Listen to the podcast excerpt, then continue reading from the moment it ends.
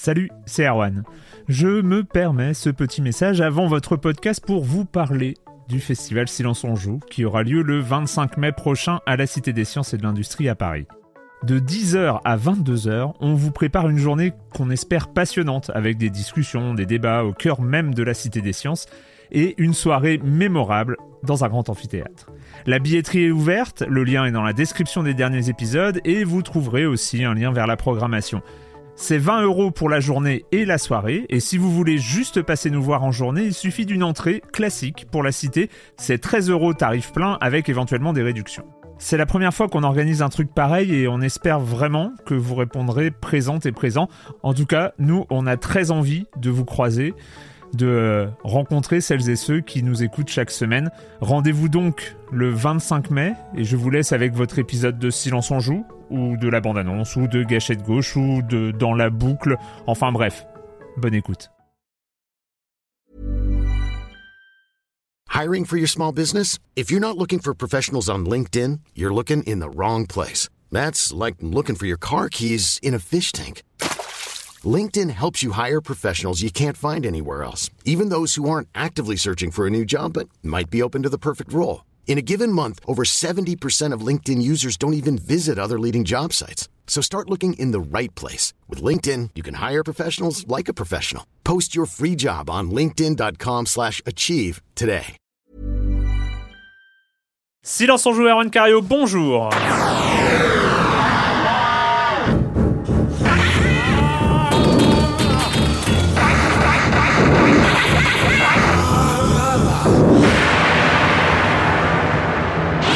Au programme cette semaine, ou devrais-je devrais dire cette quinzaine, oui, euh, Silence on joue est encore en période quinzomadaire euh, pour encore une fois, c'est-à-dire la suivante ce sera dans 15 jours, et après on reprend, on reprend le rythme hebdo, oui ce sera la fin des vacances, tout ça.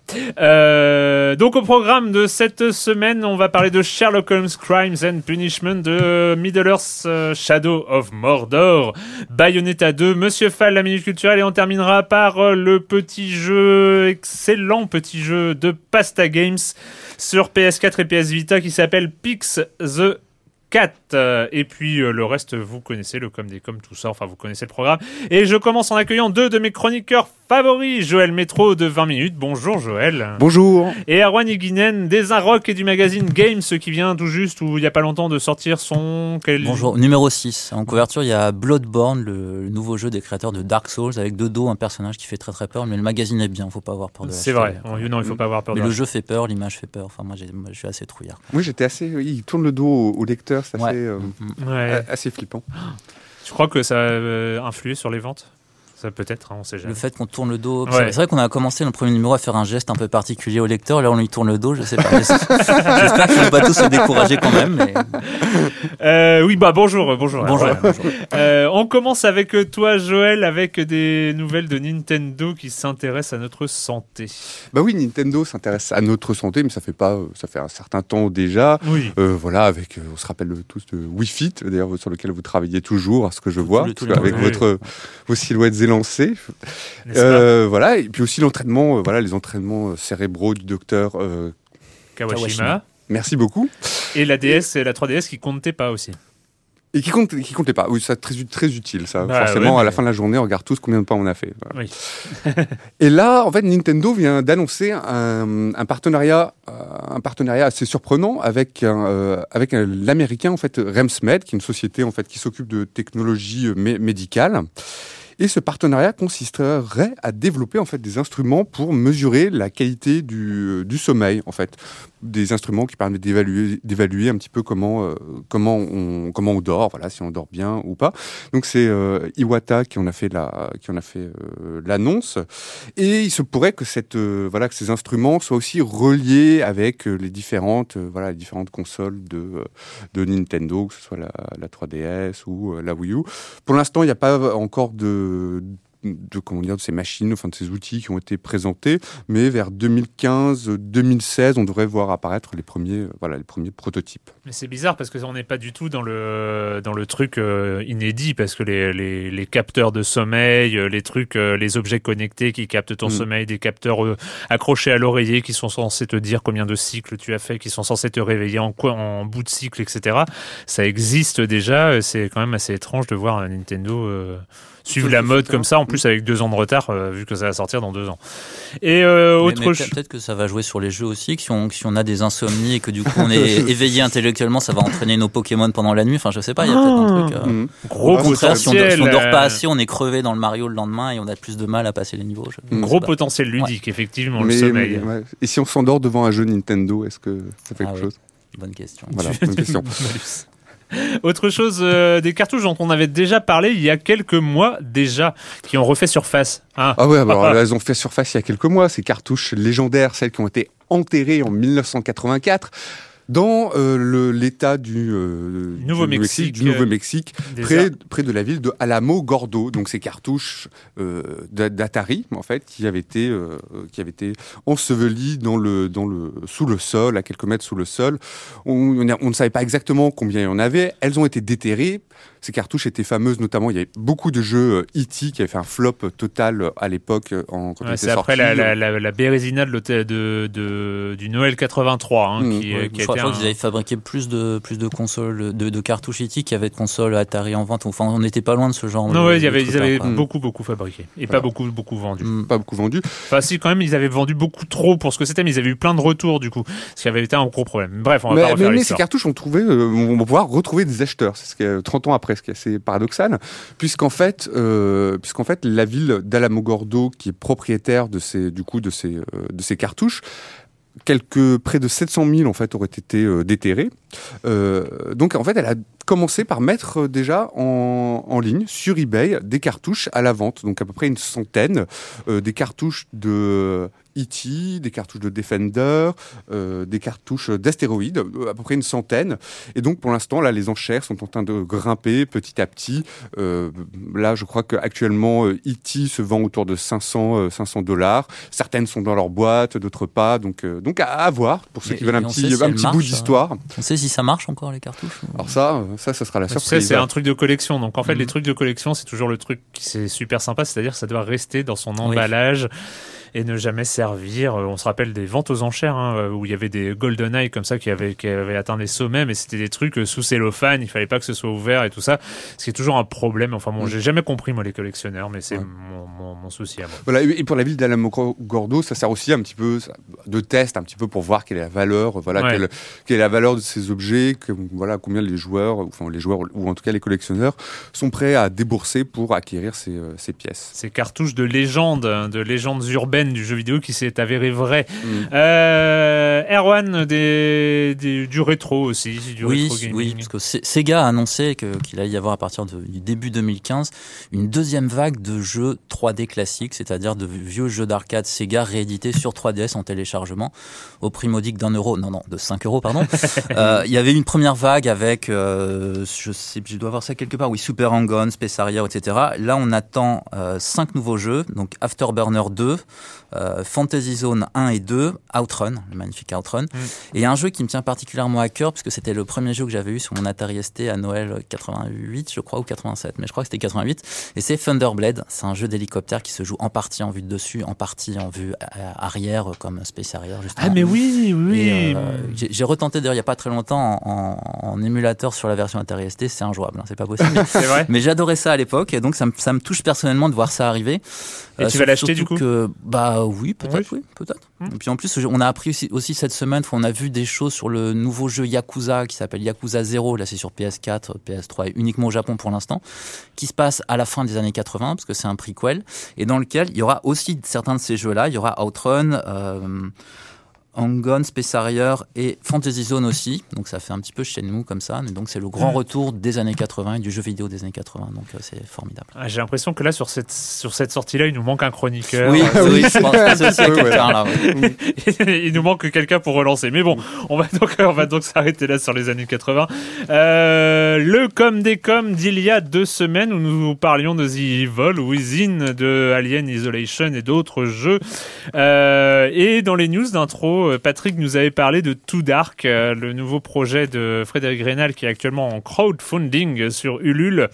Euh, et là, c'est Seb22 qui dit merci à Patrick pour la référence de Too Dark à Zombie Hate My Neighbors. Parce que Patrick donc avait dit que ça lui rappelait ce, jeu de je, ne sais plus quelle année, mais enfin aussi dans les années 80 potentiellement, je pense. Je vois que je ne suis pas le seul à y avoir pensé. Effectivement, l'univers n'est pas le même et les décors et les décors non plus. Dans Zombie Hate My Neighbors, on se souvient surtout des jardins la nuit, mais le côté recherche, la vue en 3D isométrique et l'ambiance sont effectivement dans le même ordre d'idées. Alien San euh, qui dit bon voilà The Evil Within euh, euh, fini. Je tenais à le finir avant de parler de cette énorme déception. La presse l'a encensé à croire que tous ces testeurs n'ont jamais joué à Resident Evil 4, le, car le problème est là, on est face à un mode de RE4. Chaque évolution, chaque évolution, toutes les évolutions viennent de RE4. L'homme à la tronçonneuse, les zombies portant de la dynamite, les zombies dans le parasite sort pour nous becter, etc. Cela, on ajoute des grosses repampes de Silent Hill, le, Pyramid Head, euh, les pièces qui changent de forme, etc. Et pour finir, de la repompe des plus mauvaises idées de RE5, les vagues d'ennemis. On est très loin du renouveau du survival horror, on est juste dans du horror shooting game, un horror shooting game de plus. Et le pire, c'est que j'ai même, même trouvé moins bien que Resident Evil 6, qui s'assume lui en tant que tel. Euh, Mikami est revenu au jeu d'horreur pour nous faire un truc sans saveur. J'aurais préféré 100 fois qu'il nous fasse un clone de Qui lui était excellent. Bref, euh, Monsieur U, qui lui n'est pas du même avis, Evil Within, après euh, une dizaine d'heures passées dessus, bah, c'est vraiment bien. Les défauts pour moi n'en sont pas. Ils font juste partie du gameplay. C'est un survival horror, pas un fast FPS ultra maniable. Un des points forts de Evil Within, c'est sa gestion de la lumière et ses filtres qui encrassent l'image. Ce côté vieille péloche abîmée, c'est vraiment bien pour un jeu qui lorne du côté des grindhouse. Son gameplay, je peux comprendre qu'il divise, mais il est raccord avec les canons du genre. Je mettrai la maniabilité du personnage à peu près au niveau de celui du premier Dead Space, peut-être un Shumuya plus raide, pas de quoi fouetter un pad. Voilà, c'était les avis sur The Evil Within. Que toi, t'avais aimé ou pas? Oui, je trouve ça. Oui, sans plus. Sans Enfin, plus, Sans hein. plus, vraiment. Ouais, c'était un sans plus. Mm. Mais ça m'a pas donné envie en tout cas. Ouais. Je, Mm. je m'y suis pas mis. Euh, voilà, bah on part. euh, Là, on va partir euh, du côté de l'enquête du cerveau. On va remuer les méninges. Peut-être pas forcément les nôtres, mais celles de Sherlock Holmes. You have to help us, Mr. Holmes. This my brother Leighton. He's in a prison cell. They say he's killed two men. I left my work and decided to cut through off Moon Street. I saw two men. They were both lying flat in the middle of the street. And then, Mr. Rhodes, something strange happened. I was blinded by a flash, and then I was caught by the police. The two men here, both shot. We've got the murderer, the weapon, and the statements. I saw no word about that man, Sherlock Holmes, Crimes and Punishment, nouvel épisode dans une série de jeux d'aventure qui s'améliore d'épisode en épisode euh, pour aboutir à celui-là qui re- ressemble, alors c'est édité par le français Focus, euh, mais qui lorne quand même du côté des grosses production. En tout cas, euh, il y a, euh, c'est pas, euh, voilà, c'est pas un triple A des millions de, millions de dollars de budget, mais on est quand même sur du, du, du vrai jeu bien construit, bien fini, et surtout qui propose son propre, euh, sa propre façon d'aborder le jeu d'aventure en nous mettant dans la tête de Sherlock Holmes, euh, Sherlock Holmes d'époque, mais qui aussi s'inspire peut-être de la nouvelle série britannique Sherlock Holmes, en tout cas dans sa façon de mettre en scène l'intelligence du personnage principal. Enfin, en tout cas, moi, ça a été ma première impression, mais je te vois qui tiquer, Joël. Non, non, non, je, je m'interroge sur, euh, je m'interroge sur ce que tu dis à propos C'est impressionnant de... quand tu t'interroges. tout, le monde, tout le monde est bouche bée dans le studio. Non, non, mais je m'interroge à savoir s'il y a vra- vraiment une, une espèce de filiation ou est-ce que le, le studio, donc parce que ça doit être un, ça doit être édité par un Français, c'est le studio ukrainien Frogware Mm. qui, euh, qui fait ses, ses jeux Sherlock Holmes Qui était fondé depuis. par des Français, je crois. C'est Qui que fondé par Français. euh, je crois, au Voilà. départ. Bon, donc on dresse son degré. Et donc ils font ces euh, ils font ces jeux depuis euh, voilà depuis le début des années euh, 2000. Alors je sais plus quel combien lequel Sherlock Holmes c'est, si c'est le sixième, septième, neuvième, je sais plus. Mais c'est ce qui est sûr, c'est qu'il s'améliore de qu'il s'améliore en fait de de jeu en jeu. Pour en revenir à ce que je disais, je suis pas sûr que la filiation avec les la filiation où il y a un parallèle peut être fait avec les, les adaptations contemporaines de Sherlock Holmes, c'est-à-dire le Sherlock Holmes euh, interprété au cinéma par Robert Downey Jr. et celui par Benedict Cumberbatch dans, les, dans la série anglaise. Moi, j'ai vraiment trouvé la, filiation avec la série anglaise. En tout cas, la manière de mettre en scène la réflexion du personnage, en fait. C'est-à-dire la voix off, les trucs qui s'entrechoquent, euh, tous les détails, euh, tous les détails qui qui apparaissent comme ça, qui sont un, peu surlignés parce qu'il y a que Sherlock Holmes qui peut les voir. J'ai trouvé qu'on était très proche quand même de l'esprit de la série. Tu veux dire dans, forc- dans- dans la mise en, dans la mise en scène dans la mise en scène, ouais. Oui, c'est oui, c'est vrai, effectivement. Mettre en que- scène l'intelligence du personnage, ça a toujours été un défi dans les Sherlock Holmes, en fait. Bah, là ici, l'intelligence a une mise en scène surtout à travers des, euh, à travers un peu des mini-jeux, donc qui vont, euh, qui vont rythmer le, euh, enfin à mon sens, des mini-jeux qui vont rythmer le, les, les six enquêtes, parce que c'est six enquêtes en fait qu'on nous propose et Mm. pas une seule. Donc six enquêtes. Il y a une disparition, mais j'aime beaucoup celle-ci. La disparition est complètement inexpliquée d'un train. Il y a également euh, du, du paranormal et ces, mini-jeux en fait qui, bon, qui forment pas vraiment le cœur du jeu, donc rythme, rythme les, les enquêtes. Bah, Effectivement, on voit les, les- des- on peut faire des connexions entre les, entre les neurones. euh, on peut également brosser en fait entre guillemets le portrait de quelqu'un en le regardant, donc en faisant apparaître des Mm. détails euh, vestimentaires ou des détails euh, de l'apparence de l'apparence corporelle qui vont permettre donc de dresser vraiment un portrait euh, complet de cette personne et donc pouvoir déterminer voilà si c'est un suspect, un coupable ou pas. Euh, finalement, moi, ce, Sherlock, j'ai trouvé plutôt, euh, bah, plutôt agréable, plutôt bien. C'est-à-dire que c'est euh, bon, c'est vraiment, on est vraiment dans la lignée du, dans la lignée du, point and click, du jeu d'aventure à la point and click. On se balade donc à travers, en, dirigeant Sherlock, soit la première, soit la troisième personne. On se balade dans un ensemble de décors pour essayer de, voilà, de, de trouver des indices et de déterminer, voilà, qui, est le coupable. Les décors sont plutôt pas mal faits. On est bien dans, dans l'ambiance de l'Angleterre du euh, voilà du, de la Grande-Bretagne, enfin de l'Ang- de la Grande-Bretagne du 19e siècle, L'Ang- l'Angleterre euh, voilà victorienne, brumeuse. On Mm. sent bien ça, été très plutôt très bien fait. Et euh, donc, en se baladant dans ces décors, on doit évidemment chercher, chercher, chercher, euh, euh, parfois de manière un peu, euh, parfois de manière un peu fastidieuse. C'est-à-dire que c'est euh, des éléments apparaissent. euh, il faut vraiment ratisser au, au peigne fin certains certains éléments du décor. Donc moi, je le trouve plutôt euh, voilà plutôt agréable et surtout bien porté par le par le récit, par les euh, par les euh, par les scénarios. Je trouve qu'ils sont Mm. plutôt pas mal faits. Euh, le personnage de Sherlock, donc qu'on dirige à la première ou troisième personne, je trouve vraiment chouette avec son côté euh, avec son côté un peu vraiment euh, finot son visage euh, émacié son côté pince sans rire moi j'aurais aimé qu'ils mettent un peu de drogue dedans parce que euh, Bah, euh, ouais, voilà. Bah, ça, manque, ça. ça manque un peu de drogue parce que quand même Sherlock c'était un, un, un- Cocaïnomane. un cocaïnomane, héroïnomane, je sais plus les, les connaisseurs. À les peu près tout, hein, je crois. Voilà, à Enfin, peu près ouais, tout. ouais. Ça manque un peu de drogue, ça me manque. euh, mais sinon, c'est voilà, c'est plutôt, euh, plutôt c'est plutôt pas mal. Quoi. Moi, je trouve qu'on y prend euh, beaucoup de, enfin beaucoup de plaisir. Après, c'est pas non plus, euh, voilà, c'est plutôt, c'est comme, euh, c'est comme une, à, à prendre comme une lecture, quoi. Vraiment, Mm. moi, je vois ça comme une lecture au coin du feu pour euh, lors des, euh, lors des longues soirées d'hiver. D'ailleurs, il y a six, sur les six enquêtes qui sont proposées, il y en a deux qui sont tirées vraiment des nouvelles de Conan Doyle. Oui, et, dans la première. dans la première. Peter Carré. voilà, donc c'est plutôt, plutôt des, retrouvailles Agréable. plutôt chouettes, agréables. Erwan, tu as Oui, essayé. je, je crois que j'ai moins joué que Joël, mais moi aussi, je suis, enfin, ça m'a vraiment pas mal plu. Euh, et je trouve d'ailleurs effectivement dans l'écriture, à la limite, on se rend pas spécialement compte ce qui est inspiré de Conan Doyle et ce qui ne l'est pas, parce que je trouve qu'ils sont vraiment, euh, ils sont vraiment bien imprégnés de l'univers, du personnage, et, et effectivement, ils partaient d'assez loin si on réessaie un peu les trucs des débuts de la série, et il faut l'encourager parce que c'est pas si fréquent les séries qui se bonifient comme ça avec Mm. le temps. Et il y avait un côté très très figé du point and click. On sent que petit à petit, ils arrivent à quelque chose de plus euh, de plus vivant, euh, même, même si sur les décors, euh, enfin voilà, ça, pour moi ça reste encore plus des choses, des décors qu'on qu'on admire que des décors dans lesquels on s'installe vraiment. Enfin, il y a encore un peu ce côté-là.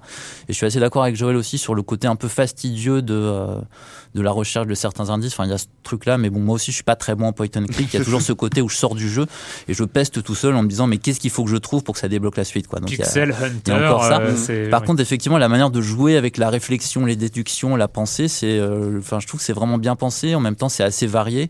C'est des choses. Enfin, il y a beaucoup de jeux qui ont, qui ont, qui ont essayé de jouer avec ça ces derniers temps. Enfin, disons de Phoenix Wright à Batman avec ses enquêtes, à Mhm. Murder Soul Suspect. Et je trouve que c'est plutôt un de ceux qui s'en tire le mieux dans, dans cette idée de mettre la pensée, la déduction en, en jeu. Et, et non, tu, tu doutes un peu. Moi, tu moi, doutes un moi, peu. c'est ça a été un ça a été ma déception mais qui qui est un peu c'est un peu bizarre je, je- je suis- je suis un peu mal à l'aise avec avec ce Sherlock Holmes j'ai pas euh, j'ai pas fait les six enquêtes mais euh, c'est euh, c'est qu'on je, je trouve que la, la, la, la réflexion de Sherlock Holmes est, euh, est bien mise en scène. C'est euh, là où j'ai trouvé des références avec euh, la, série moderne avec euh, où, où on, a vraiment l'impression de, de contrôler un mec vraiment balèze, vraiment intelligent et euh, et le, le seul truc, mais, mais c'est inhérent à ce choix de gameplay, et c'est peut-être inhérent même au fait de mettre Sherlock Holmes dans un jeu, c'est qu'on a l'impression de manipuler un, un- un personnage intelligent, on n'a pas l'impression d'être intelligent soi-même. Euh, C'est-à-dire qu'on n'a pas l'impression, on est sur des enquêtes policières, et on va faire un jeu d'aventure pour aider le personnage principal à résoudre cette enquête, mais pas résoudre nous-mêmes l'enquête. C'est ça qui est un tout petit peu, je, je sais pas si je me fais bien Si, si, si, comprendre. moi je trouve que c'est. C'est, euh, et, et j'ai trouvé par exemple que dans un, un Phoenix Wright, euh, bah, même si les scénarios sont un peu, euh, sont un peu délirants et, et tout ça, ne serait-ce que le fait de choisir soi-même où est-ce qu'il faut dire objection, où est-ce qu'il faut présenter une preuve, bah ça t'oblige à construire tes théories toi-même dans ta tête pour dire non c'est c'est c'est là où il ment c'est là où, il- où je peux contrer avec une preuve et- etc alors que dans ce Sherlock Holmes là même si c'est bien mis en scène même si j'adore euh, quand quand on, peut scruter au moment avant un entretien euh, on peut scruter tous les détails euh, des vêtements les marques les les poussières sous les ongles les cheveux coupés les, les trucs comme ça on peut on peut scruter son interlocuteur pour en dresser un portrait. Et donc lui sortir une conclusion très très holmienne enfin très très Sherlock Holmes de dire euh, vous aviez été là ou euh, vous êtes venu en Amérique euh, par ce bateau là enfin et et, et là t'as le personnage en face. Mais ah comment vous savez? Oui parce que ça. En fait finalement on, on a toutes ces déductions et puis au final on a on a un QCM enfin on doit choisir entre trois et puis on se court assez rarement. Enfin bref on on, on joue on- ça met en scène l'intelligence du personnage principal et pas celle du joueur en fait. Je sais Mm. pas si je. Non, mais c'est c'est clair. Mais d'ailleurs, ça, me- ça me faisait penser. C'est vrai qu'il y a ça, il y a des dans la manière de mener l'enquête et d'interroger les gens, il y a un petit parallèle aussi à faire avec euh, Elle est noire. Je sais pas si vous vous rappelez Oui. lorsque le lorsque le, le détective justement interrogeait les euh, interrogeait les les suspects et regardait les réactions sur euh, voilà sur leur euh, visage. Mais ceci dit, enfin ça c'était mon, bémol, mais euh, c'est un bémol qui va avec l'ensemble du jeu. Enfin voilà, c'est un choix aussi de design. Mais si on accepte ce choix de design, je suis très très proche de ce que tu disais, c'est une lecture. Mm. Voilà, c'est dans le dans la catégorie des jeux d'aventure où on avance dans une aventure pour découvrir finalement ce que les scénaristes et ce que les, les designers ont décidé de mettre euh, à cet endroit à, ces- à cet endroit-là en fait. Et c'est plutôt agréable. Ouais, c'est pas grave. En plus, il y a plein de, enfin, le- il y a le charme de la, de, comment dire, du, euh, le charme des voix qui sont en, Mm. qui sont vraiment, qui sont en anglais, c'est sous-titré, donc il y a ce côté euh, so, so British que qu'on qu'on adore. Donc euh, Sherlock Holmes Crimes and Punishment, euh, je crois sur PC et sur les consoles euh, à peu près Les deux, euh, ouais, les deux Xbox, les deux PS3 et 4. je crois. Bon voilà, donc un peu ça. partout. Euh, on change complètement d'ambiance avec un petit voyage du côté des terres du milieu. Destroy the Black Hand and his followers and claim Mordor. How? How do I do this? Your power. What do you know of the Black Hand? It's not about rules. Come close if you want the Black Hand. What would you know that all these other dead orcs didn't? Come this way. I do not trust him. Ah! We're lucky to have you. Don't be blinded by your emotions. I'll have your guts. Where are the servants of the Dark Lord? Kill him!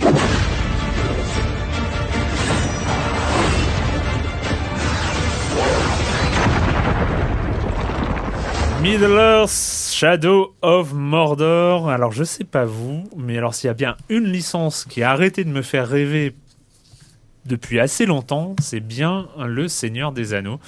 Euh, et toute cette mythologie de, de Tolkien. Parce, que c'est un, un- un mauvais roman fascisant pour, euh, pour euh, jeune garçon attardé Non, c'est pas pour ça. Comment tu y vas Mais c'est juste une question. Hein, c'est c'est point d'interrogation. Non, mais c'est vrai qu'il a souvent le, le, le Seigneur des Anneaux a souvent été justement critiqué pour son côté assez plutôt assez réac quoi et son côté assez euh, bah assez binaire quoi. Oui, mais bon après, moi je, je sais que c'est ça a mis en place quand même toute la mythologie de l'heroic Mhm. fantasy euh, de qui euh, qui nous abreuve, euh, qui nous qui nous alimente depuis Mhm. des années. Enfin moi, j'ai ayant fait du jeu de rôle sur euh, table et ce genre de choses. Enfin c'est c'est tout. On, euh, on est des héritiers de, de Tolkien sur ces univers-là de toute façon. Même si le Seigneur des Anneaux m'a toujours un peu euh, ennuyé en, en tant que tel. Euh, mais voilà, donc euh, Shadow of Mordor, euh, quand moi je l'ai vu débarquer, je me suis pas dit tiens super, euh, je vais pouvoir jouer un rôdeur euh, immortel, youpi, euh, je vais me ruer dessus. D'ailleurs en fait Erwan, tu t'es Bah, non, tellement moi, pas je dit me suis ça. tellement pas dit ça que j'ai pas joué. Mais Voilà. euh, depuis, je vous entends, j'entends plein de gens en parler. Et je crois que j'ai eu tort, donc je vais, je vais l'essayer. Et finalement peut-être là on tient une des premières bonnes surprises de cette fin d'année, Joël. Oui, que comme tu dis, euh, enfin, il y a eu à peu près, moi j'ai fait le compte, il y a à peu près une vingtaine de jeux tirés, euh, tirés de la de la licence Seigneur des Anneaux qui ont été euh, qui ont été euh, produits, qui ont été créés. Ça va du euh, voilà, ça va du jeu de rôle en passant par le beat de mall. On a on a tout, on a un petit peu tout eu. Le MMORPG. Le- le- le- tout, voilà, euh, tout, tout, enfin tout, tous les styles de jeu. Donc effectivement, moi non plus, j'en attendais pas vraiment grand chose. Et finalement, en fait, c'est cette terre du milieu, l'ombre du Mordor, en français. Euh, bah, je la trouve pas si mal que ça, même si elle a un côté un peu, un peu, un peu Frankenstein. Alors.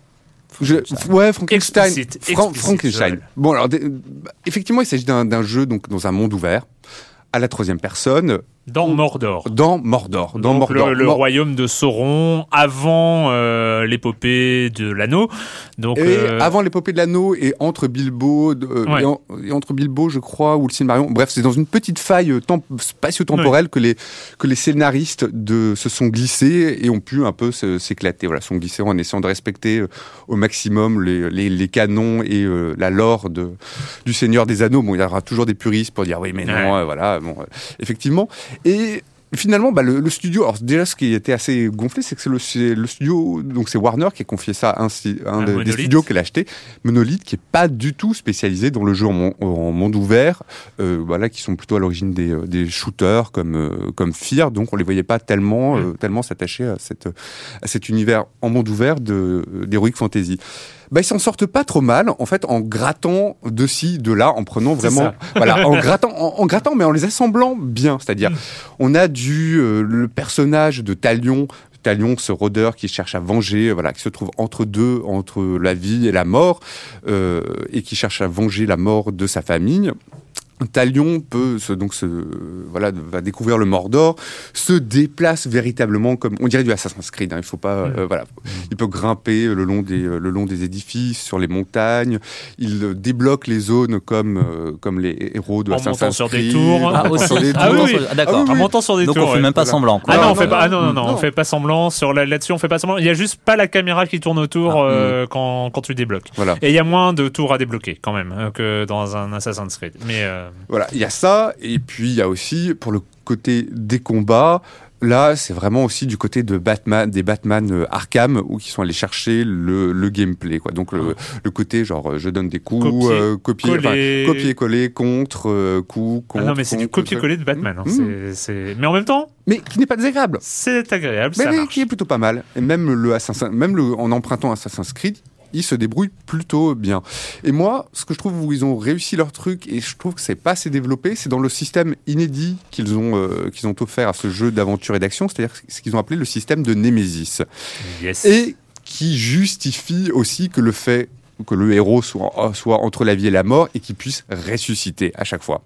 Donc la Némésis en fait fait que des tas de, enfin des tas plus de nombreux en fait adversaires, euh, parce qu'on tue des orques mais à l'appel. Hein, euh, c'est vraiment les, les orques, c'est la chair, c'est la chair à canon ou la chair, euh, la chair à lame, enfin ce que vous voulez. Et en fait. Il y a ces orques qui sont, à la- qui sont des chefs, euh, des chefs, euh, des chefs de guerre. Et en atteignant ces chefs de guerre, en fait, on va pouvoir, euh, on va pouvoir affaiblir son, son supérieur. Donc c'est plutôt, euh, c'est plutôt chouette. Enfin, c'est un système qui est. Il faut se représenter ce, ce, ce système comme euh, un jeu de figurines. Parce que moi, ça m'a vraiment fait penser à ça. D'ailleurs, l'interface y ressemble, c'est-à-dire que tu as, plusieurs disposés. euh, imaginons un plateau avec au loin les, euh, au loin les chefs, euh, les grands chefs qu'il faut abattre, et tout devant toute une, toute une, toute une armée, enfin toute une armée, quelques des capitaines. Qui, Voilà, les officiers en fait. hein. des officiers qui se euh, voilà qui se chargent querelles, qui se battent entre eux aussi pour obtenir le pouvoir, les faveurs de leur euh, de leurs supérieurs. Et donc ce notre personnage Talion va essayer de judicieusement dégommer euh, les bonnes personnes pour euh, pour pour atteindre pour atteindre les chefs. Parfois aussi, il va faire en sorte de euh, faire que les euh, que deux deux officiers se confrontent euh, l'un à l'autre. Et ça, c'était vraiment un système plutôt un peu stratégique et bien pensé et qui aurait pu être vraiment, je trouve, beaucoup plus plus abouti. C'est-à-dire qu'ils auraient pu, je, je sais pas, je trouve qu'ils auraient pu ajouter un peu plus de de complexité. Mais, mais bon, c'est plutôt. euh, Mais en tout cas, la tentative est intéressante. Et, euh, et voilà, quoi. Je trouve que c'était euh, plutôt pas mal, quoi. Voilà, dans l'ensemble. Moi, je trouve c'est c'est comment dire euh, ce, ce- ce Shadow of Mordor en fait euh, quand on, on dit il se, il se il se met sur les épaules des géants. Enfin c'est on, on- est vraiment là-dessus c'est-à-dire euh, pour voir plus loin on se met sur les épaules des géants on n'invente rien mais on, on ajoute quelque chose. Et je trouve que ce système là ce système de gestion finalement des des, des, des ennemis qui sont de la chair à canon mais de la chair à canon où il se passe un truc. Euh, c'est-à-dire il y a des, des rivalités, des, des conflits de pouvoir où nous en tant que joueurs on va pouvoir influer, on va pouvoir euh, dégommer des gens ou et c'est encore le truc le moi que je trouve le plus marrant, c'est-à-dire que quand on se fait buter le- l'ennemi qui euh, nous tue, euh, lui gagne du pouvoir mécaniquement. Donc si c'était un chef, il va gagner du pouvoir, donc il va pouvoir contester l'autorité de son supérieur. Si c'est même un, un, un grouillot de base, parce que quand on est enseveli, comme ça arrive très souvent, si on fait la bêtise de se faire repérer au milieu d'un, au milieu d'une forteresse orque, on se retrouve finalement très vite submergé. Euh, donc c'est un grouillot de base qui, euh, qui donne le coup fatal. Bah, ce grouillot de base va gagner de la personnalité, va gagner du pouvoir, va pouvoir commencer à, re- à remonter dans la hiérarchie. Et s'il se débrouille bien, s'il nous retue par exemple, ou si euh, s'il euh, gagne ses combats de, de pouvoir, il va pouvoir lui-même grimper. Et donc T'as cet univers là euh, de qui euh, occupe finalement le, monde ouvert qui est euh, va bouger en fonction des, actions du joueur. Et j'ai trouvé ça super intéressant de, comme ça d'apporter un élément nouveau quand on a tellement emprunté aux autres. Et, finalement on se dit ce qu'on se dit en, sortant de Shadow of Mordor, c'est espérons que finalement les lieutenants euh, des, des super vilains dans Batman pourquoi pas utiliser aussi ce, ce système-là dans le prochain ou le, ce- le, le Batman suivant. Je trouve que c'est un élément qu'ils ont apporté au, à ce gameplay de monde ouvert qui est en perpétuelle mutation parce que c'est un des gameplays les plus intéressants de, de ces dix dernières années, on va dire, euh, dans, dans, dans le jeu vidéo. Et ben c'est c'est bien qu'il évolue, c'est bien de trouver des, des, des éléments comme ça et je trouve que ce système de Nemesis est euh, vraiment sympa. Mm. Pour le reste, euh, bah en fait il est il ça me fait penser à ces blockbusters, ces bons blockbusters d'action au cinéma en fait. C'est-à-dire qu'ils sont, ils déçoivent pas. On est content de, on est content. Enfin franchement, c'est super agréable Mhm. ce que tu as dit. hein. c'est ce qu'ils ont emprunté à Assassin's Creed et à Batman, ils l'ont bien fait. Euh, le scénario. Bon, bah le, le scénario de vengeance euh, sur euh, sa famille euh, trucidée, on va dire que euh, il faut savoir pas- aller au-delà. Il faut savoir aller au-delà. On peut pas s'arrêter à Mhm. ce truc euh, vu mille fois, Mhm. même si des fois on a un peu envie de s'arrêter. Euh, la, scène de départ euh, Mhm. de euh, du massacre de la femme et du fils du héros euh, sont un peu désolantes, euh, sont faussement gore et, euh, et assez inutiles.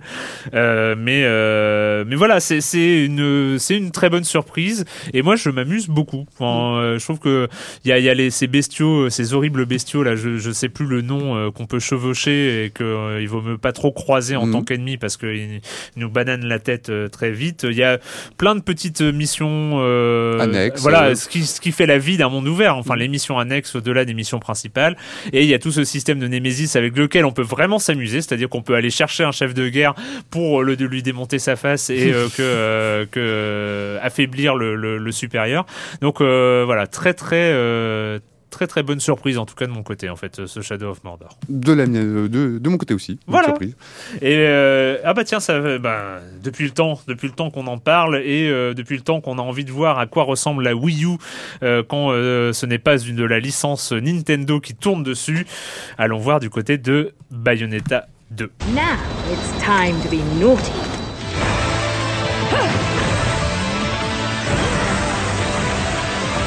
Beautiful.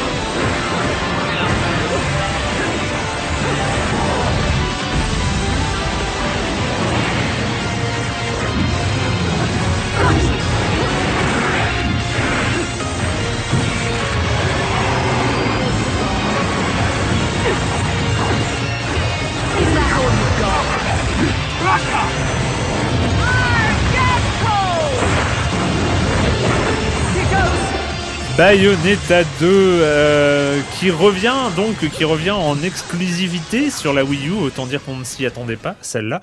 La sorcière euh, la Bien aimée. sorcière Bien bien, aimée. mais c'est pas vraiment le genre.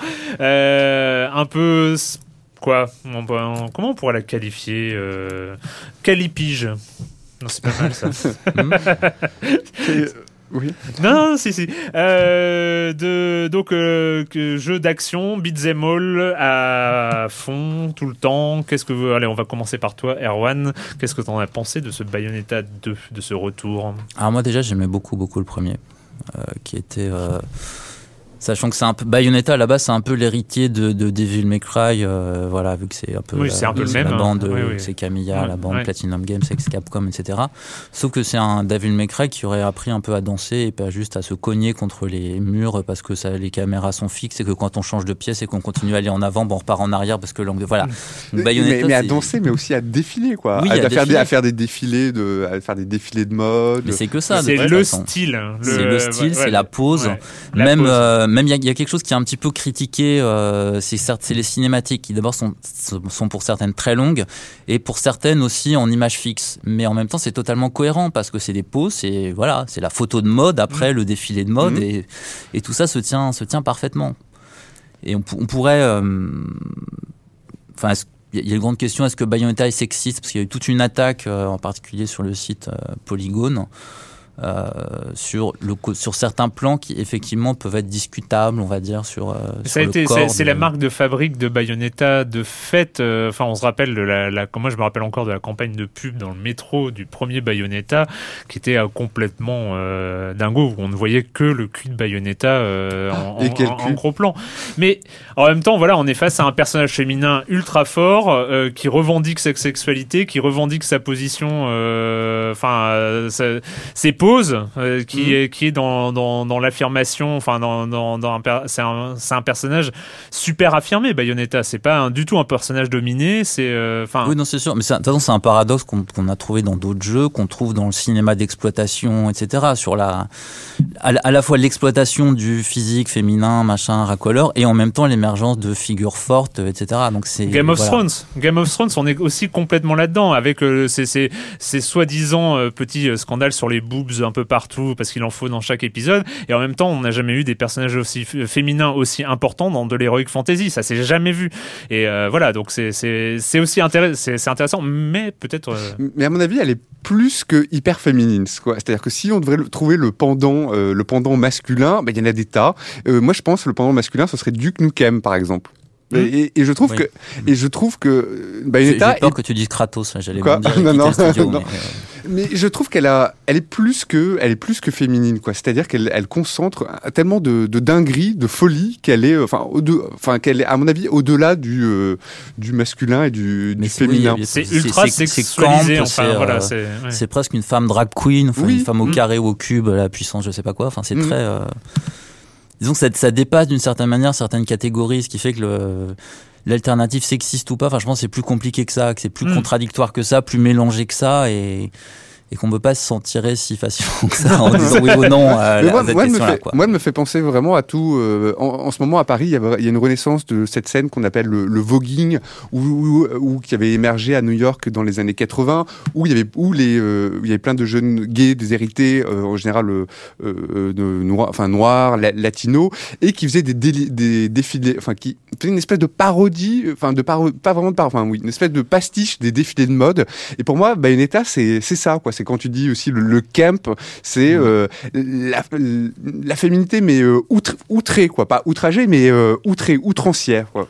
Voilà. Mais donc on a, Non, on mais a, je- mais je pense que c'est, on a, il fallait aborder effectivement ce, ce, ce point qui est, qui est un point important dans Bayonetta parce que c'est vrai que quand on est confronté directement à l'image de Bayonetta sans, par exemple, avoir la manette en main, sans, sans, sans être le, soi-même acteur, euh, acteur du jeu, il y a cette image ultra sexualisée, euh, posture féminine, ultra classique. On compare ça à de la mode, on compare ça avec euh, le, le cul de Bayonetta en, en gros plan et tout ça. Donc ça peut paraître comme ça une, une utilisation classique de l'image de la femme, sauf que ça n'en est pas, c'est pas du tout ça. On n'est pas du tout sur ce registre-là. Mais sur le jeu qui reste quand même un beat'em all de fou furieux euh, à la base. euh, C'est merveilleux. Voilà. Moi, moi, là-bas, j'ai un problème avec les beat'em all quand il y y a des combinaisons de touches, des choses compliquées. Là, c'est très très instinctif. Je trouve il y a peu il y a peu de touches et en même temps, il y a énormément de combos. Enfin, on le joue vraiment comme on le sent, comme on le veut. Enfin, c'est en, en jeu de, en beat'em all, enfin, j'ai pas l'impression qu'il y ait quelque chose qui soit à la fois aussi accessible et riche, enfin, qui se prête autant à une expérience singulière à chaque fois, à une manière d'aborder les choses, ce qui est totalement cohérent avec le côté défilé de mode, le côté pose, le côté danse, etc. C'est-à-dire le- l'idée que voilà, il y a une euh, s'il y a une performance et qu'on dirige la performance Mmh. et que c'est Mmh. pas juste une question d'être efficace ou pas et que oui, ça Joël, hein. Ouais, non, mais quand tu parles de performance, c'est exactement Mm. le, je trouve que c'est exactement le terme. C'est une performance euh, à laquelle on assiste. Parce que j'ai joué une première fois, euh, voilà, seul, et puis une autre fois avec un ami, et c'est rien que de le, re- de- rien que de, rien que de regarder le, le jeu de se dérouler, c'est, euh, c'est juste un, un- un vrai plaisir. Alors le, le jeu en lui-même, les niveaux sont toujours aussi, euh, sont toujours aussi fous, sont toujours aussi, euh, voilà, ça, ça- on est dans tous les, on est vraiment ballotté dans tous les sens. Le haut devient le bas, la gauche, la droite. J'aime bien ce côté où on perd un petit peu ses repères. Et j'aime beaucoup, vraiment beaucoup, beaucoup, beaucoup le caractère euh, design des boss. Je les trouve Oui. Du- d'une beauté, mais vraiment beau. Alors on parle de mode, bon, bah, bah, moi je trouve que ces boss ressemblent à des bijoux. C'est-à-dire qu'ils ressemblent à de, de Ils sont, l'orfèvre. ils sont très glitter. hein, Ils sont très trouve, glitters, ils ressemblent, à des, ils ressemblent à des pendentifs, à des bijoux, à des colliers auxquels on aurait vraiment incrusté de l'émeraude, du, du rubis. C'est-à-dire, on a presque de la peine à les, euh, à les abîmer, mais bon, enfin. euh, Mm, mm. Mais Moi, bon, c'est- euh, c'est ce que j'aime bien dans. alors, après, c'est sans doute pas euh, Camilla euh, lui-même, c'est euh, c'est les, les cara designers, c'est mais c'est l'équipe dont il s'entoure et tout ça. Mais on est dans la logique euh, qui avait euh, qui avait abouti au, au, au premier Devil May Cry, euh, qui, on le rappelle quand même, était euh, un dérivé de Resident Evil à Oui. la base. Hein. Mm. C'est Ce qui saute mais- pas aux yeux tout de Qui suite. saute euh, pas aux bon. yeux, mais voilà, c'est Camilla qui euh, finalement, à, à force de tergiverser autour de Resident Evil, euh, s'est dit bah non, mais je veux un truc vraiment d'action et de poseur et de style. C'est euh, c'est et, et et on a vraiment l'impression que Bayonetta. Alors je, je précise quand même que je n'y ai pas joué, hein, mais j'ai vu euh, quand même suffisamment de choses et j'ai joué au premier. Mais et, et, dans- et un aboutissement comme ça de de de, de l'œuvre de, de de Camilla et et ce qui est marrant, alors j'ai vu que des images de ces, de ces bijoux de boss Mhm. euh, dans- que tu décris, mais j'ai l'impression qu'il va au-delà parce que ce qui, ce qui m'a énervé notamment dans les, dans, dans les derniers Devil May Cry euh, avant le reboot euh, qui, qui a eu lieu euh, récemment, j'ai j'ai trouvé que ça allait, enfin c'était trop gothique mm. que goth enfin euh, c'était fatigant ce- en, termes de design. Mais là je trouve qu'il il va au-delà. Enfin c'est au-delà du gothique c'est au-delà de au-delà du glitter au-delà Ouais, de mhm. enfin ça, ça devient un style en, en soi en fait. Euh, enfin j'ai cette impression là Ouais, avec une élégance et puis une vraiment puis faut le dire quoi, une fluidité de l'action, c'est-à-dire que c'est euh, c'est comme, comme l'a dit Erwan, c'est simple, c'est simple à prendre en main. On fait des combos de malades en, en, en deux temps, trois mouvements, et, euh, et tout ça avec une fluidité. Enfin, pour l'œil, c'est euh, pour l'œil, c'est c'est c'est merveilleux, quoi. Moi, pour là, il y a des moments, c'est presque trop en fait. ça. Vrai, mais- tu non, mais-. Mais en fait, moi, j'arrive j'arrive pas à y jouer sur l'écran de télé. C'est, Ah je suis obligé d'y jouer sur le sur l'écran de la manette du, du gamepad pour l'avoir près des pas yeux. vrai Sinon, j'y arrive pas. Sinon, c'est trop. J'arrive pas à suivre. Je, je me noie là-dedans et je, je n'y arrive pas. Faut c'est vrai que ce c'est un peu prêt, pyrotechnique hein, Ouais. c'est un peu pyrotechnique et euh, des, des, des Donc trucs c'est un peu euh, dommage. Je perds la HD parce que je suis sur le petit écran, mais sinon, je ne peux pas y jouer. Et puis, il faut pas oublier de parler de l'humour, quoi. Enfin, c'est drôle, quoi. C'est de- de- D'un bout à l'autre, c'est drôle. Même pendant les combats, euh, on, on rigole. Enfin, c'est assez, euh, c'est c'est Mm. tout le temps parodie. Enfin, c'est tout le temps assez parodique au second degré. Moi, je trouve ça. euh, Et puis l'histoire, l'histoire ne mène strictement nulle part, ne veut rien dire. Ah, l'histoire, non, non, On sait mais- pas qui sont ces personnages qui arrivent, ce gamin qu'on Ouais. qu'on se met à diriger à un moment, le type avec le chapeau, le gros. Je qui suis sûr qu'il y a des auditeurs enfin, qui vont vouloir t'expliquer oui, le, contexte scénaristique de. Bayonetta et je pense qu'il y en a qui ont étudié longuement la question. Je dirais ça avec attention. Voilà, mais euh, mais c'est vrai que ça a jamais été. On, on est dans on est dans le grand guignol. Enfin, on est on est quand même dans quelque chose euh, et qui se prend jamais au sérieux aussi. Et ça, ça fait du bien. Enfin, on n'est Mm. pas vraiment. On, bah, comme Devil May Cry à, à l'époque, on n'est jamais sur euh, sur quelque chose qui euh, euh, se, se se veut supérieur à ce qu'il est. Enfin, voilà, Mm. c'est on- on- on- il a il est à sa place. Enfin, je c'est ce que j'avais mis dans le dans le premier Bayonetta et ça a l'air d'être euh, toujours le cas. Oui, puis même dans le système de jeu, il y a eu des avancées. Enfin, par exemple, il y a beaucoup moins. Il y avait tous, ces- tous ces QTE qui ont été remplacés. Il y a toujours des moments où il faut appuyer sur les bonnes touches au bon Après moment. les mais attaques sadiques. Voilà, Mm. après les fameuses attaques sadiques. Mais euh, c'est Ah, le refais, Joël, euh, re- et- refais. c'est fini quoi. Les attaques sadiques, donc. Ah. oui, d'accord. Continue. Non, Ouais, c'était il juste faut, pour faut être voir sûr. ça. Non, mais ces, QTE euh, vraiment classiques ou qui, euh, qui coupent un peu l'action, ça, il y en a plus. C'est plus, c'est plus de la même manière. Enfin, en gros, Ouais. ils ont retravaillé aussi. Mm. Ils sont pas Ouais, contentés de- d'en mettre toujours plus. euh, Il y a eu un vrai travail sur, euh, sur le gameplay aussi. Donc Bayonetta 2 qui ne déçoit pas pour son retour plutôt attendu sur Alors, la Wii. euh, non, mais avec la limite- Un bémol. Non, mais avec la limite que.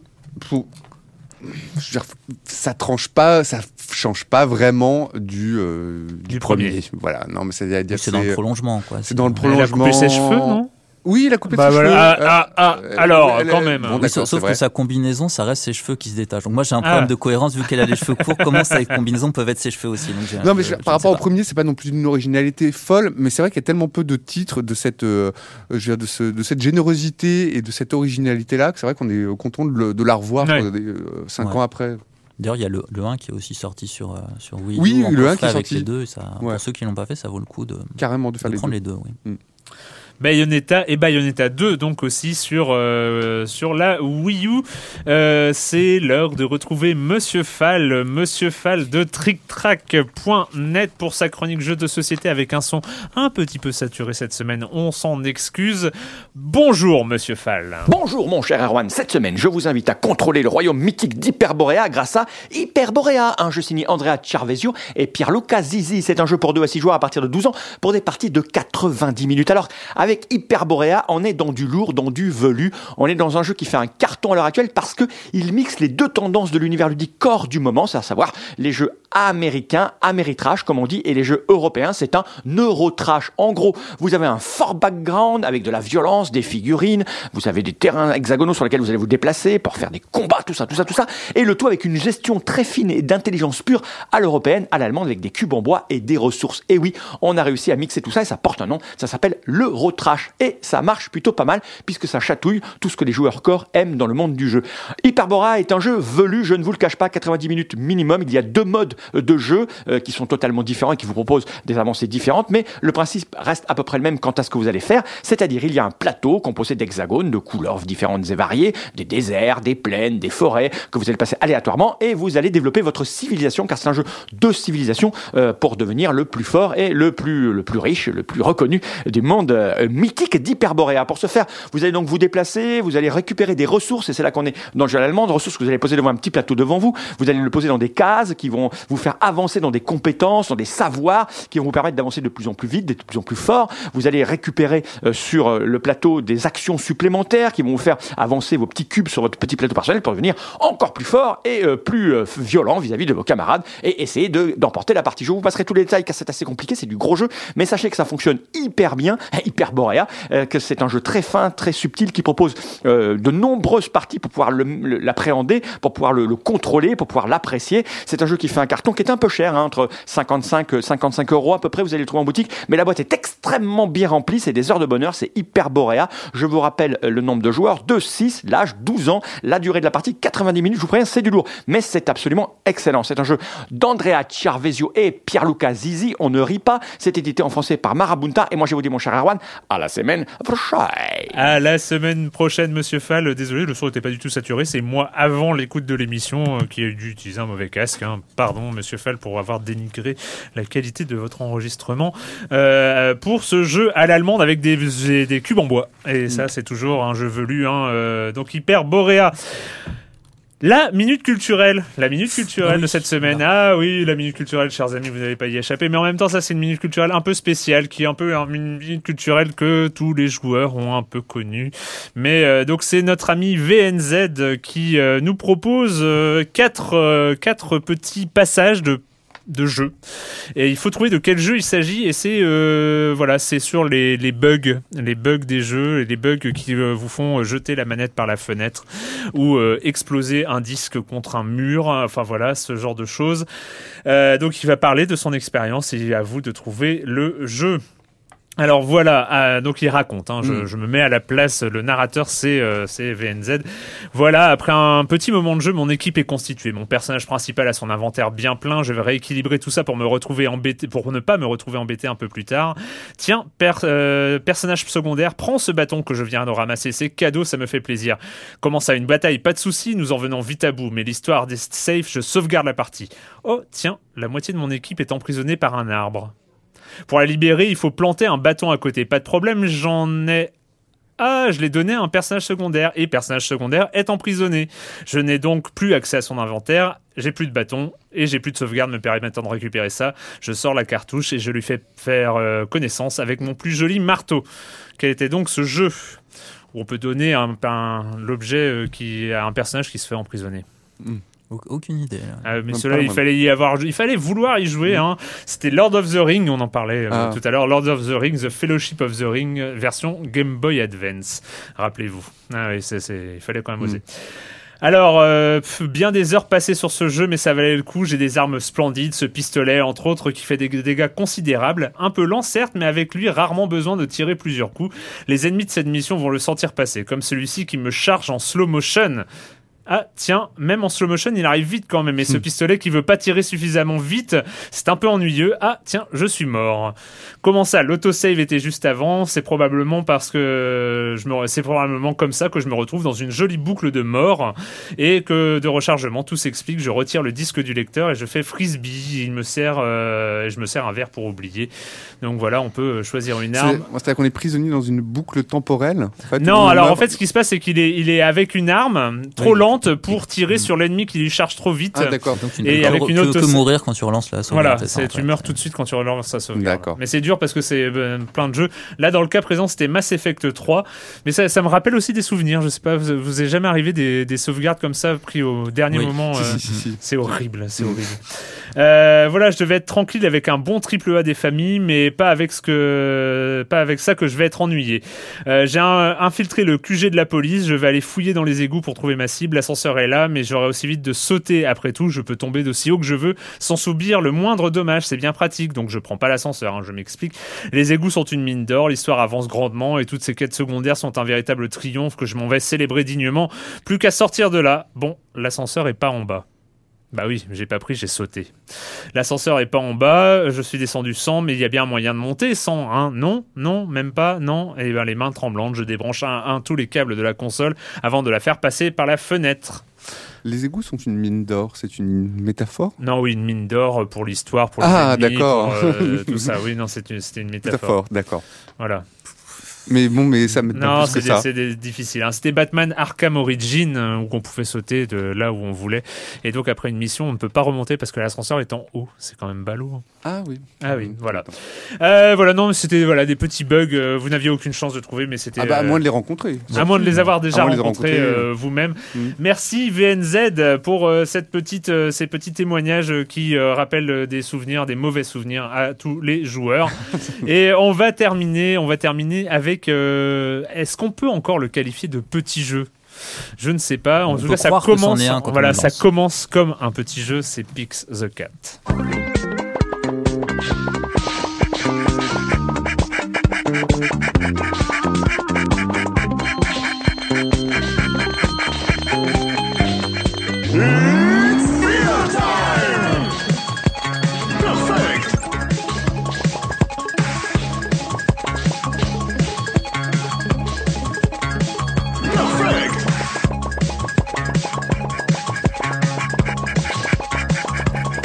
Jaloux, j'ai pas encore débloqué cette, euh, cette voix euh, accent français que euh, je, je suspecte même ne- notre ami Fabien Del Piano d'avoir enregistré lui tout seul euh, cette, cette voix-là. Donc en fait, on, parce qu'on peut débloquer des voix dans, dans Pix the Cat, Pix the Cat qui nous revisite. Euh, je sais pas, un, un- un héritier euh, des, des jeux d'arcade des années euh, 80, enfin je ne sais pas, euh, un, un héritier de Pac-Man, euh, un héritier de Pac-Man Ultimate Championship, enfin on ne sait pas. Erwan, qu'est-ce que t'en as pensé de ce Moi, j'aime, Pix moi, 4? j'aime beaucoup. J'aime Ouais. beaucoup. Effectivement, au début, on peut croire que c'est juste un petit jeu d'arcade. Euh, le principe, euh, voilà, c'est qu'on déplace un chat qui doit euh, ramasser des œufs. Les, jeux- les œufs éclosent, donc ça fait des canetons. Donc les canetons forment une file de, de canards derrière le chat, donc normal, qui doit les déposer à des endroits prévus pour. Et du coup, ça ouvre l'entrée d'un autre labyrinthe où c'est dans un labyrinthe qui est plus petit, parce que c'est un peu des poupées russes les uns dans les autres. Et puis ça va de plus en plus vite. Il y a un temps grand. limité ou plus grand. Il faut faire des combos, euh, voilà. Et puis on atteint parfois le fever time. Et c'est là, ça devient un peu, ça devient en monochrome, je crois. Enfin, Ah oui, va puis ça devient vite, dur, ça devient vite. Voilà. Et puis euh. Au début, on croit que c'est juste un petit jeu, que le but c'est de faire le plus de points tout bêtement dans ce niveau-là. Et d'arriver le plus loin ouais. dans les niveaux imbriqués les uns dans les autres. Sauf qu'en fait, on débloque de plus en plus de, de modes de jeu. Il y, a du, il y a du multi, je crois seulement sur la version PS4, parce que c'est aussi Mm. sur le jeu est aussi sur Vita. On a des espèces de missions, on a des mm, différents. Enfin, le mode arcade se divise aussi en entrée, plat principal, dessert. Enfin voilà, il y a plein plein de choses qui se débloquent au fur et à mesure. Des... Et puis on devient fou en fait. On n'arrive plus à le lâcher ce, ce petit jeu. C'est Enfin, ça, c'est euh, ça- Oui, c'est- la première impression est très étrange parce qu'on on se dit bon, euh, il y a euh, entrée. Bon, on débloque plat de résistance. Bon, après, pour débloquer le dessert, faut quand même s'accrocher un hein, petit peu parce que euh, atteindre les 750 000 points euh, sur le, le plat de résistance, c'est pas de, c'est pas forcément évident tout de suite. Euh, et alors, mais on, s'am- on commence déjà. Enfin moi, ça, le- ce premier mode de jeu, ça rappelle le, le- le Pac-Man Ultimate Championship, hein, qui a été, euh, enfin pour moi, qui, est, qui a été une drogue pendant euh, pendant très longtemps. Enfin, je- c'est- c'était ce genre où je retrouvais cette cette façon de de, de Tetris, euh, Pac-Man, euh, enfin tous tous ces jeux-là où on recommençait encore et encore pour euh, pour pour s'améliorer. Euh, et, et là, il y a, y a donc euh, on, on récolte les œufs, puis on les dé- on dépose les poussins dans les. euh, il faut, faut là où- trouver là le faut. bon, le bon parcours dans le labyrinthe. Et puis des fois, Faut on le rate alors qu'on sait très bien ce qu'il faut faire et on s'en veut. Il faut recommencer. Enfin, c'est terrible. Et puis on essaye d'avoir le perfect sur chaque niveau, c'est-à-dire de récolter d'abord tous les poussins avant de les déposer là là où il faut et ne pas euh, déposer un poussin avant d'avoir récolté tous Et les là, autres. c'est Enfin, terrible parce que si on rate, si on fait pas le bon parcours et qu'on a une longue file de poussins, ben, on se mord la queue, combo Snake et breaker. tout ça, et combo breaker, et c'est atroce. Ouais, non mais un combo breaker c'est c'est c'est c'est jamais une bonne nouvelle, il y a rien de pire. Et, et puis on finit par débloquer le laboratoire, débloquer plein plein de modes de jeu complètement fous euh, qui peuvent aller du sorte de Snake euh, à euh, des petites énigmes où il faut faire un certain nombre de mouvements pour récolter puis déposer tous les œufs. Enfin, il y a Il y, a- il y a un mode nostalgie que j'ai pas vu encore, mais j'ai vu des images où Ouais. le Pix de 4 est le relooké en personnage de cartoon des années 20-30, style Félix le chat. Et ça, j'ai très envie de débloquer ça, mais je crois que c'est un peu compliqué.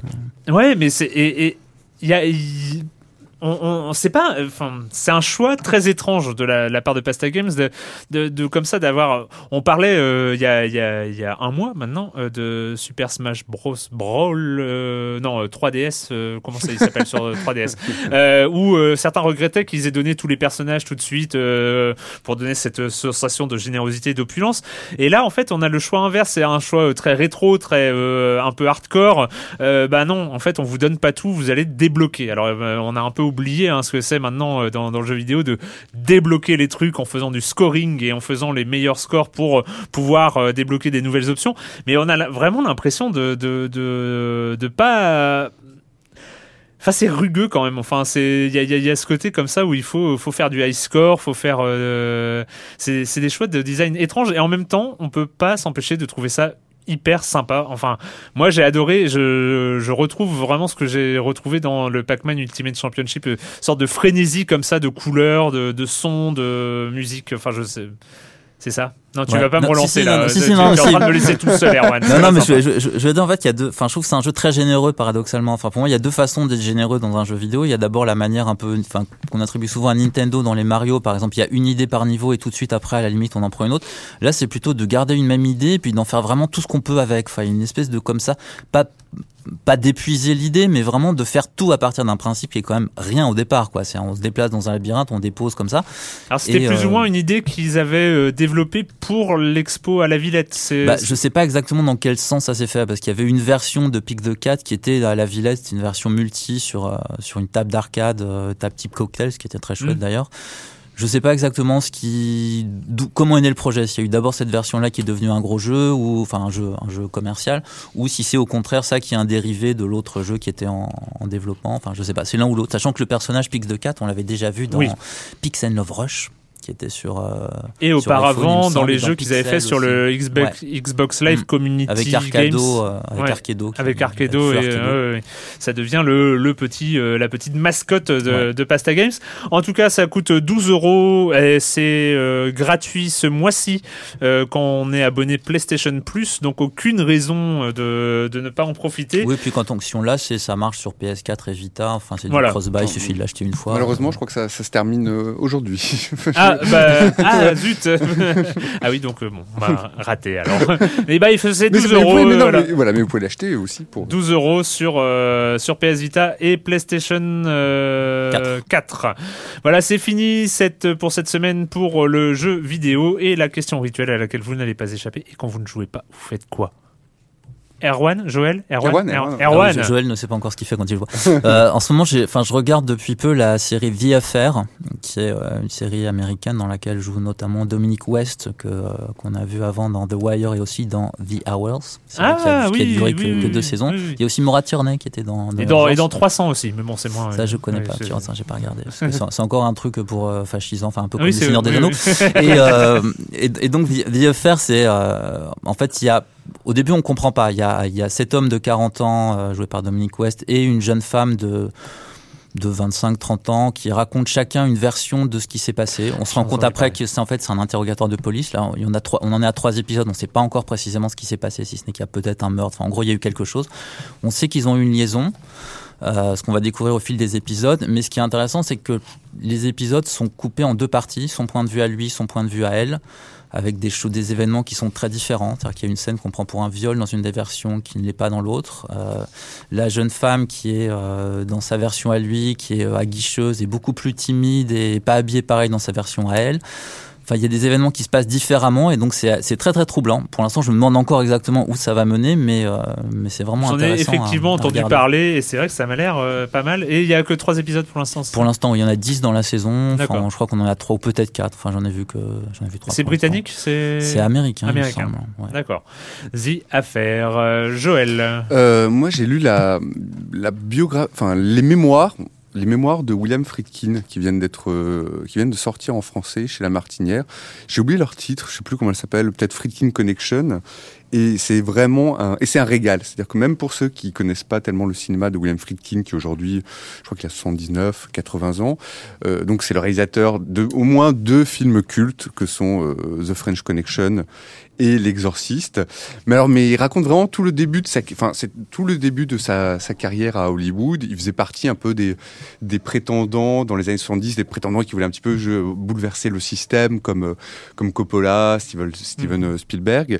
Et c'est vraiment, c'est très intéressant. où On apprend que William Friedkin, en fait, a commencé sa carrière non seulement avec des documentaires, mais aussi, en fait, son, l'un de ses premiers longs métrages, c'était euh, un long métrage sur euh, Sonny, euh, Sonny Bono et, et la chanteuse Cher, en fait, qui, voilà, lorsqu'ils étaient en duo ensemble, il avait réalisé ce long métrage, je crois qu'il s'appelait Good Times.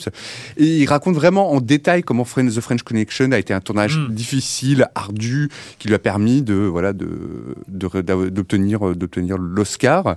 Euh, voilà, de manière très inattendue, parce que le film s'est fait, euh, j'allais dire, avec deux, trois bouts de ficelle, mais presque. Et puis après, il revient évidemment longuement sur L'Exorciste. Euh, voilà, ce film également, ce, ce classique du film d'épouvante, où il raconte vraiment plein de choses intéressantes sur, le, sur les coulisses de, de, de ce long métrage, ou comment euh, Audrey Hepburn a failli euh, jouer, prendre le rôle de Ellen Burstyn dans le rôle, dans le rôle voilà, de la mère dépassée par, euh, par les événements. Il raconte comment il a, voilà, comment il a cassé cette, cette jeune fille de 12 ans qui avait pas peur de, de se masturber devant la caméra, voilà, avec, avec un crucifix. Enfin, il raconte plein de choses et c'est une mine d'anecdotes, c'est passionnant et puis c'est écrit avec vraiment tellement de, de verve et de, et de, vi- je sais pas, de vigueur, c'est, bien, c'est génial. Ça fait super envie. Ah ouais, super. Ah ouais? Non, Mm. franchement. Bon, bah, moi, euh, alors, quand je ne joue pas, moi, je, déjà quand je joue, c'est déjà pas mal. Hein, euh, c'est, je suis, je suis très content quand je joue. Euh, voilà, non, en fait, j'ai vu que j'ai besoin de trucs très très courts parce que j'ai pas forcément beaucoup de temps euh, disponible. Donc je me refais l'intégrale des Camelot que j'avais en DVD dans au fond d'un, tiroir. Mais bon, je vais pas vous apprendre, je vais pas vous parler de Camelot. C'est, Si, peu, Non, non, peu, non, non, on se rend compte. Et en fait, le truc, c'est que ça a 10 ans. Mm. Les, les premiers, c'était 2004. Et, et ça a pas vieilli, ça a pas pris une ride. C'est quand même super Mais je me demande pourquoi ils ont toujours pas fait un film. Mais c'est en cours. Ah, cours, d'accord. euh, pas, euh, le, je crois qu'il n'y a pas de tournage commencé, mais euh, c'est le projet est toujours là en fait. Il y a normalement une trilogie euh, qui devrait arriver un jour. Qui sait. Euh, voilà, bah c'est fini pour euh, cette semaine. On se retrouve donc dans 15 jours et après on reprend un rythme hebdo promis euh, ici même. Merci à tous. Ciao. Au revoir. Au revoir.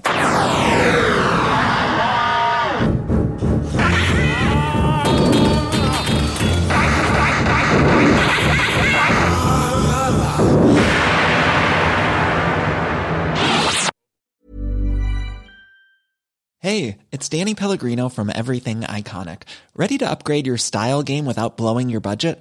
Check out Quince. They've got all the good stuff shirts and polos, activewear, and fine leather goods, all at 50 to 80% less than other high end brands. And the best part? They're all about safe, ethical, and responsible manufacturing. Get that luxury vibe without the luxury price tag. Hit up quince.com slash upgrade for free shipping and 365 day returns on your next order. That's quince.com slash upgrade.